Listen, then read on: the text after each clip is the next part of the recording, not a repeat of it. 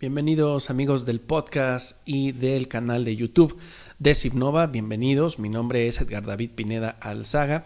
Soy capacitador y consultor en Civnova Consultores. Bueno, yo me dedico al tema de las sociedades cooperativas de ahorro y préstamo y las microfinancieras. Así que cualquier tema, por favor, les voy a dejar en la descripción de este video todo nuestro temario y todas las temáticas que nosotros estamos abordando y en lo personal lo que yo abordo que es control interno, administración de riesgos, auditoría interna, contraloría de crédito y estos temas de crédito, ¿no?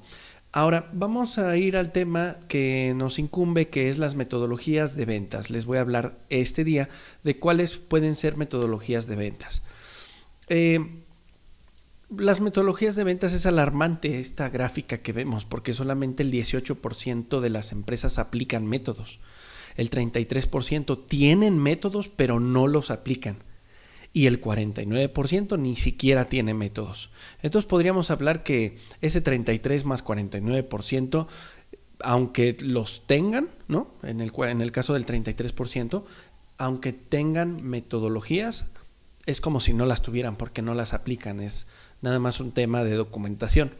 Sin embargo, aquí lo que queremos hacer es pasar de tenerlos a aplicarlos y obviamente que habrá eh, gente que ni siquiera lo tenga. Bueno, aquí yo les voy a ir recomendando algunos, algunas metodologías interesantes que les pueden servir a todos ustedes, ¿no? ¿Cuál es el método o modelo de venta que se sigue en tu sociedad? Esa es una de las preguntas que hay que hacernos. Y es diferente un proceso de ventas a un método de ventas. El método de ventas está dentro como una fase del proceso de ventas.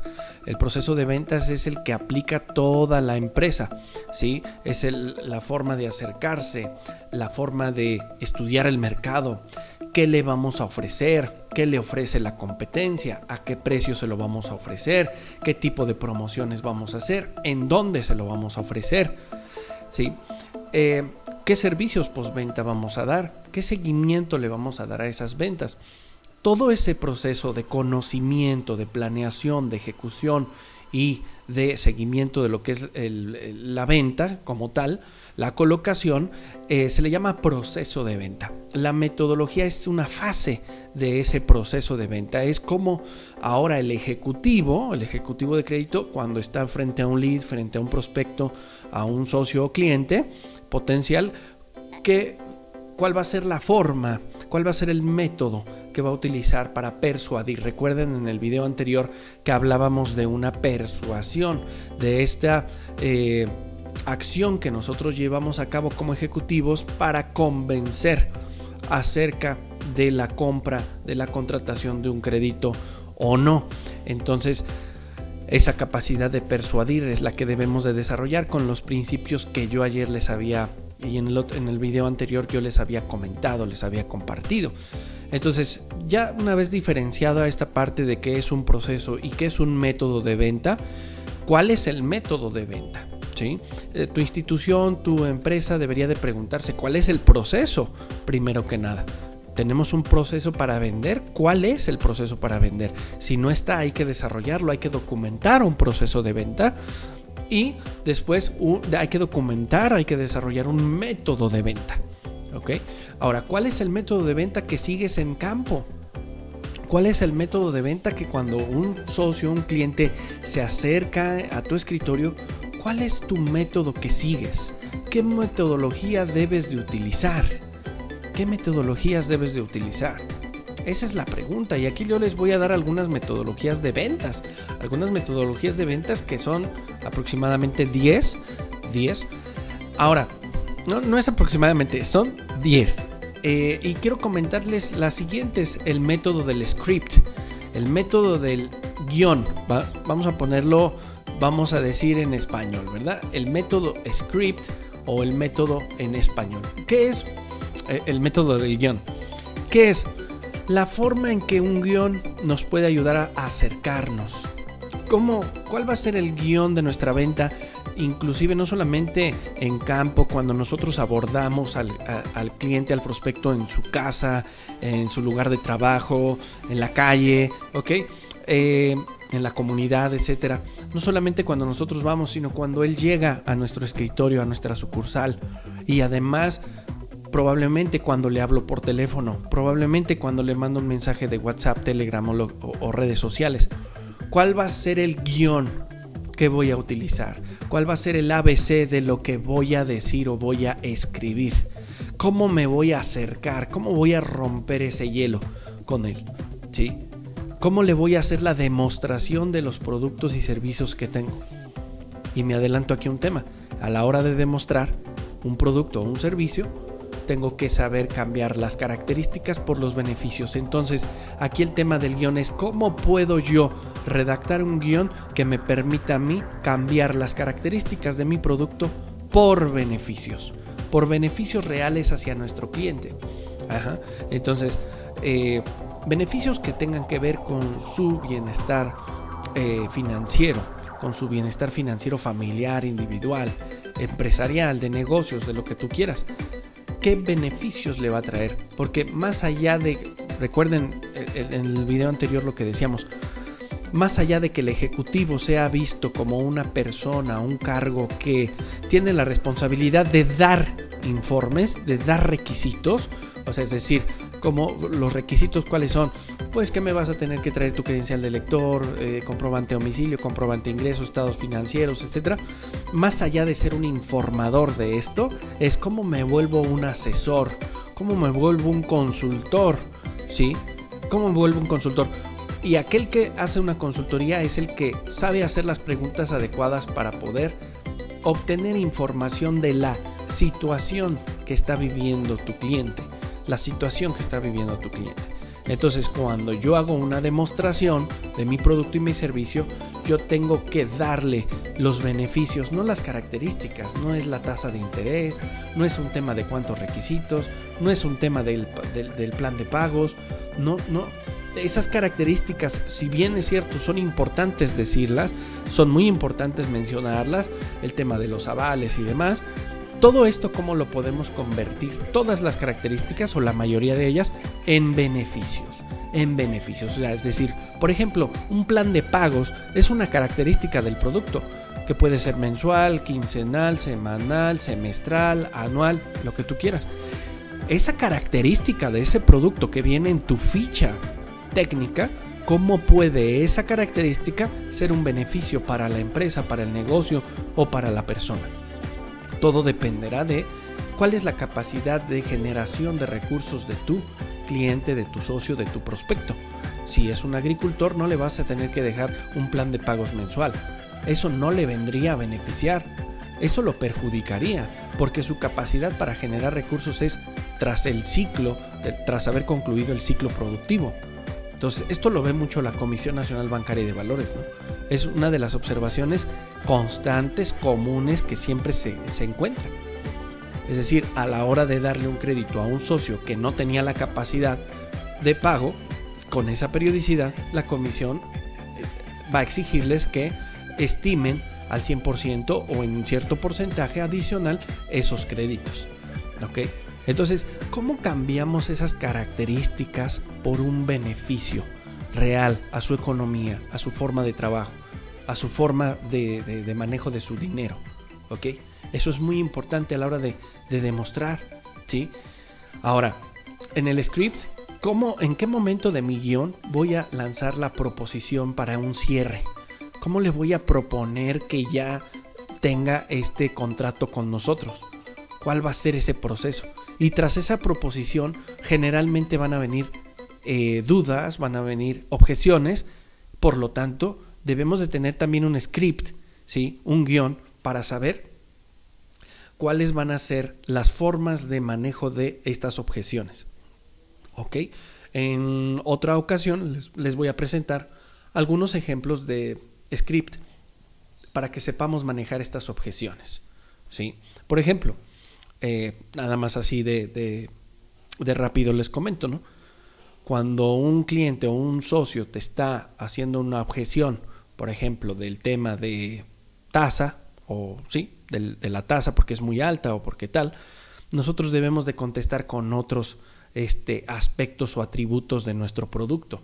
Por ejemplo, la calidad de nuestro producto, por ejemplo, la calidad de nuestro servicio, sí, por ejemplo, en nuestro seguimiento, ¿ok? Siempre hay que manejar las objeciones por otros lados, por otras vertientes, como atributos de nuestro propio catálogo de productos, nuestra propia capacidad de servicio, ¿sí? Eh, una de las, mm, vamos a decir, ventajas competitivas que nunca deben de dejar de existir en nosotros, que sería, digamos, la, la ventaja competitiva más sostenible en, a lo largo del tiempo, se le llama la calidad en el servicio. La calidad en el servicio, la atención al cliente. Esa nunca debería de dejar de existir, porque tal vez no tendremos la mayor tecnología, tal vez no tendremos una fuerte área de ventas, tal vez no tenemos eh, un montón de equipo y demás, pero lo que sí tenemos como ventaja competitiva es nuestra capacidad para servir a los demás en temas de atención al cliente, calidad en el servicio. ¿Ok? Entonces, bueno, esto es muy importante que ustedes lo sepan. Entonces, ese, tema del script es simplemente el guion Digo simplemente, pero hay que desarrollarlo. ¿Ok? Yo les recomiendo que hagan un manual de ventas y en ese manual de ventas manejen las diferentes metodologías que van a utilizar en su empresa, en su sociedad, para que los diferentes vendedores ejecutivos sepan qué metodologías existen y capaciten a su personal, certifiquen a su personal en temas de ventas, atención al cliente, análisis de crédito. Nunca dejen de hacer esto de la capacitación, nunca jamás, ¿no? Luego viene otros, otras metodologías que platicaré en otro momento, como NEAT, que significa necesidad, necesidad específica, eh, economía, el impacto en la economía eh, de, después de otorgarle este crédito, la autoridad, con quién me debo de dirigir para poderle vender. Ajá, porque a veces el prospecto o la prospección va mal dirigida a gente que no toma la decisión. Entonces yo tengo que ir con la gente que toma la decisión final, ¿verdad? Ah, aquí con nosotros en el tema de las finanzas populares y las microfinanzas, generalmente los que toman la decisión, quien tiene el poder adquisitivo puede ser, en muchos casos, que sea el hombre, ¿no? El hombre de la casa. Sin embargo, el que toma la decisión es la mujer, ¿verdad? Porque es la que maneja realmente el dinero. Entonces, hay que saber con quién dirigirse, con quién tiene, a quién tiene la autoridad para poder tomar la decisión, porque si no sería gastar más tiempo a lo tonto, ¿verdad? Y el timeline o el límite de tiempo se refiere a cómo podemos forzar la compra en un tiempo determinado, ¿verdad? Sobre todo cuando tenemos temas de metas a 30 días, ¿sí? Eh, mensuales, entonces nosotros necesitamos forzar la maquinaria para que nuestro cliente, nuestro prospecto también se, se sienta presionado para qué? Para poder comprar, para poder cerrar, cerrar ya el, el trato, ¿verdad? Generalmente nosotros en el área de finanzas populares, la gente tiene necesidades de crédito forzosamente, ¿no? Necesidades de dinero forzosamente. Entonces, en teoría debería de ser muy rápido, ¿no? Ahí tienes a las financieras que, eh, y a las fintech que dan los créditos en minutos, ¿no? O en, tal vez en, un, en 24 horas. Eh, entonces el tema de la necesidad de dinero, de crédito, está latente en todos lados y en todo territorio, ¿no? Entonces, bueno, el timeline pues, puede ser bien manejado aquí con nosotros. El tema conceptual quiero que vayan ustedes anotando. Digo, voy a entrar eh, eh, este, a fondo en cada una de ellas en próximos videos, ¿verdad? Pero este tema de la metodología de ventas conceptuales, y vayan anotando esto, esa base de preguntas. Preguntas, por ejemplo, la primera, preguntas de confirmación para reafirmar la información. Nuevas preguntas informativas. Eh, clarifican el concepto del producto del prospecto o el servicio y explora qué hicieron para alcanzarlo. Preguntas de actitud buscan entender a un prospecto en un nivel personal y descubrir la conexión que ésta tiene con el proyecto. Preguntas de compromiso, preguntas por la eh, preguntan por la inversión del prospecto en el proyecto y preguntas de problemas básicos, aumentan los problemas potenciales. Y aquí lo que quiero que ustedes vayan anotando es que lo que se va a ir pareciendo el común denominador de todas las metodologías o de la mayoría de las metodologías de ventas es tener que hacer preguntas inteligentes. Tener que hacer preguntas inteligentes, porque las preguntas nos van a ayudar a, a que a conocer, nos van a ayudar a conocer a nuestro prospecto, sus necesidades y también sus uh, eh, sus necesidades y poder ubicar y poder prospectarle, poder perfilar a nuestro cliente con un buen producto que tenemos, ¿verdad? Generalmente tenemos una cantidad de productos, arriba de 5 o 10 productos, que todas ellas pueden responder a una necesidad en específico de nuestro cliente. Pero no podemos ofrecerle un crédito adecuado a nuestro cliente si no le hemos hecho las preguntas inteligentes a las que me refiero yo. ¿Ok? Entonces apunten esto, la base de un buen vendedor es realizar preguntas. Por favor, eso grábenselo y háganlo y practíquenlo y practíquenlo y practíquenlo. Hacer preguntas inteligentes, hacer preguntas inteligentes.